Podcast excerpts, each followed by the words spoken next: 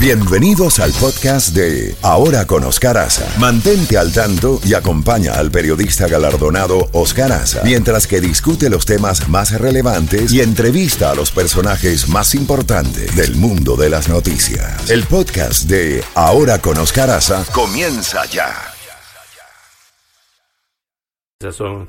Las informaciones para los que van a votar. Ya tenemos a nuestra invitada. Así es, que ya tenemos a nuestra invitada en línea telefónica. Bueno, qué bueno. Ya tenemos a nuestra invitada, la vicegobernadora Yanet Núñez, que regresa al programa en el día de hoy. Vicegobernadora, gracias por atender nuestra llamada. Y la, usted es la persona, una de las personas más populares en estos días. Y la primera pregunta, además de darle la bienvenida, es esas declaraciones que se le atribuyen, ¿usted la dio?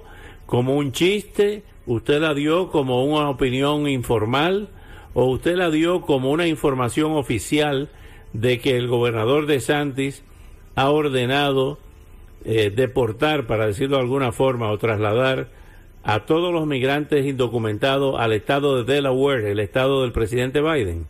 Buenos días y bienvenida. Buenos días. Bueno, lo único chistoso de, de todo eso es que me parece cómico de que los demócratas y sus aliados están hablando sobre ese tema cuando eso fue algo que el gobernador anunció en abril. Eh, esas conversaciones que tuvimos, que obviamente tiene que ver con la política desastrosa de Biden, la política de, fronteras abiertas, hablando sobre el tema de lo que estamos viendo, en la cifra, el número de cubanos que están llegando a la frontera, que son números récord, pero no solo los cubanos que están llegando, que son números que, que nunca en la historia de nuestro país habíamos visto, de todas partes. Eh, lo que estamos viendo es una crisis en la frontera, punto y aparte. Ahora, con respecto al programa que el gobernador anunció en ah, hace varios meses atrás, en abril, que la legislatura le dio fondos para poder eh, potencialmente trasladar a personas que están aquí ilegalmente, tal como lo está haciendo el estado de Texas. ¿Por qué? Porque sabemos que durante esa época, cuando el gobernador había pedido información de la administración Biden de quiénes es que están llegando, para saber las personas que están llegando, si son terroristas, si son personas que son criminales, la administración simplemente no nos ha dado ningunos datos, se han mantenido silencioso todo el tiempo.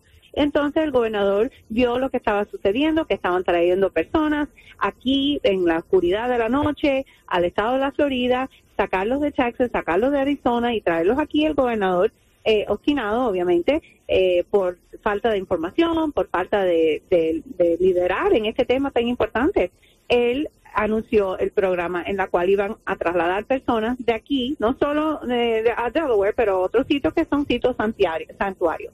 Ahora, eh, con respecto a lo que es el tema de la política, la postura, lo que es la política inmigratoria del cubano americano, sabemos que muchos, no solo los cubanos, pero otras personas que vienen, por ejemplo, de Haití, de Venezuela, que tienen CPS, pero los, eh, las personas que vienen de Cuba eh, obviamente van a pedir asilo político y eso es un tema diferente. O sea, eh, estábamos hablando en términos generales, estábamos hablando en términos específicos, pero yo creo que eso todo es parte de la agenda política de tratar de, de ocultar lo que está pasando en el Partido Demócrata, que están perdiendo el voto hispano de una manera increíble. Hemos visto más de 53 mil hispanos registrarse como republicanos recientemente y eso es algo porque una falta de, de lo que es eh, una falta de, poder liderar en temas que son importantes para los hispanos. El fracaso total de Biden, el fracaso total del Partido Demócrata.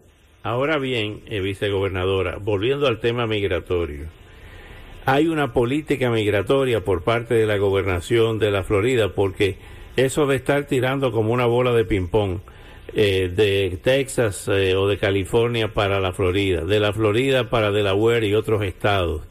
¿Eso obedece a una improvisación o hay una política eh, estructurada, lógica, científica, profesional con relación al tema de la migración? Bueno, el tema, como sabemos todo, el tema de inmigración es un tema en la cual el Estado no tiene control sobre la política a nivel federal, lo que lo que van a hacer con respecto al, a la inmigración legal, mucho menos a la ilegal. Pero sí lo que le puedo decir que eso fue un anuncio, un programa que el gobernador anunció y yo creo que es parte de nuestra respuesta. ¿Por qué? ¿Por qué? Porque estamos viendo que nuestras comunidades eh, están expuestos a un daño, una cuestión de seguridad. Sabemos que hay muchas personas que están llegando que no lo están evaluando eh, apropiadamente, que no lo están vetando. Sabemos que este país es el país más grande del mundo, el país más generoso con respecto a la inmigración, pero también sabemos que es un país de leyes y si el gobierno federal está, eh, está renuente a seguir las leyes y está renuente a lidiar con esta crisis. Es una crisis, Oscar, no hay otra forma de, de, de, categorizarlo. Yo creo que el gobernador tiene que tomar las medidas que tiene que tomar para asegurar el bienestar de nuestro Estado. Otro tema, vicegobernadora, eh, son los apoyos que está dando el gobernador a varios candidatos, incluyendo en la Junta Escolar, en los sistemas escolares. ¿Qué opinión tiene usted sobre estos apoyos de involucrarse en, elecciones locales. Eh, ¿qué, es lo que se está buscando? ¿Un fortalecimiento de las eh, candidaturas republicanas con mira a las elecciones de medio término y a las elecciones del 2024?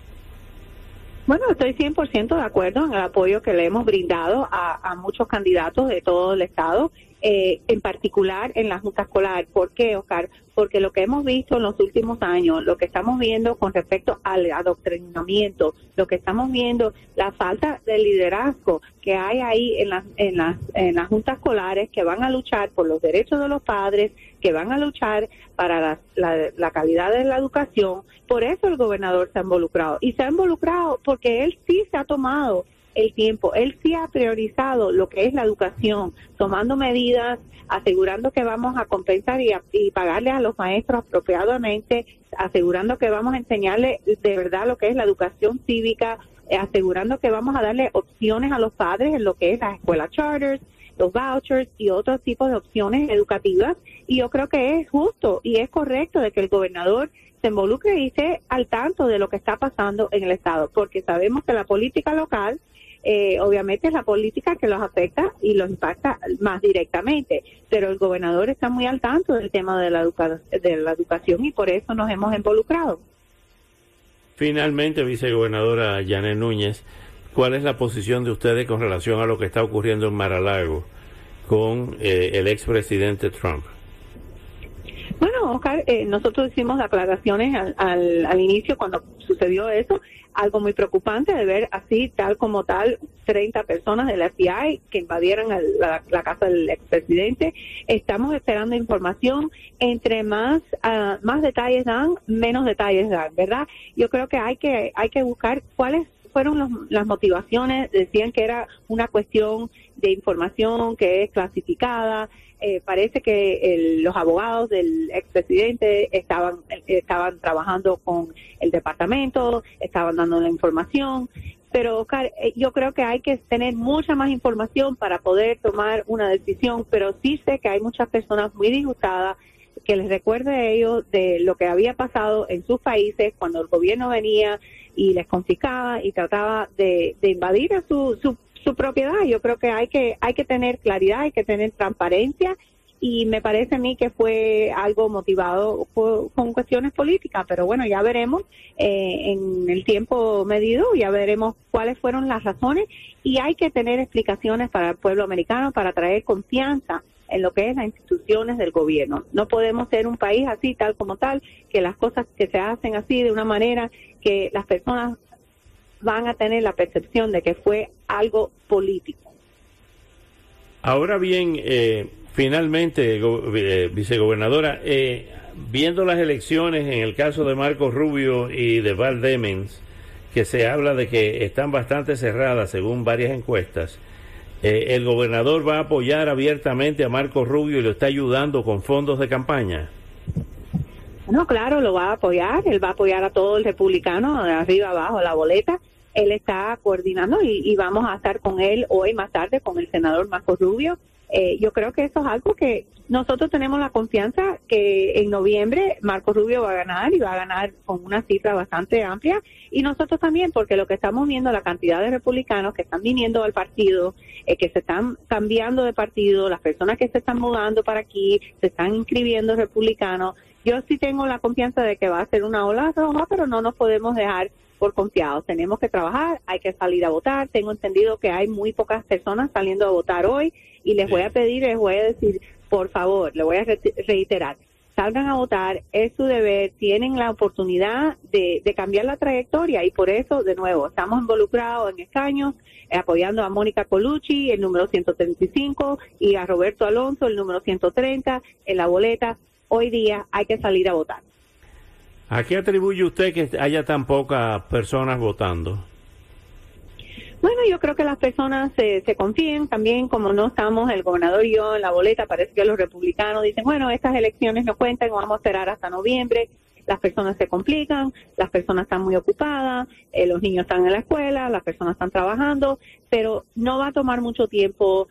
Es, es, no hay cola, hay que salir a votar, hay que salir a asegurar el futuro de nuestros niños, el futuro de nuestro estado y el futuro de nuestro país, porque así es las personas no tienen el derecho después de quejarse si no cumplieron con su deber, si no salieron a votar. Vicegobernadora Yanet Núñez, muchas gracias por estos minutos y hasta otra oportunidad. Muchas gracias. aquí son las 9 y 46 minutos. Bueno, ya lo saben. Ratifica que el gobernador lo dijo ya hace unos meses de que iban a mandar a, los indocumentados para otros estados, incluyendo Delaware, que es el estado natural del actual presidente Joe Biden. Mm. Vamos a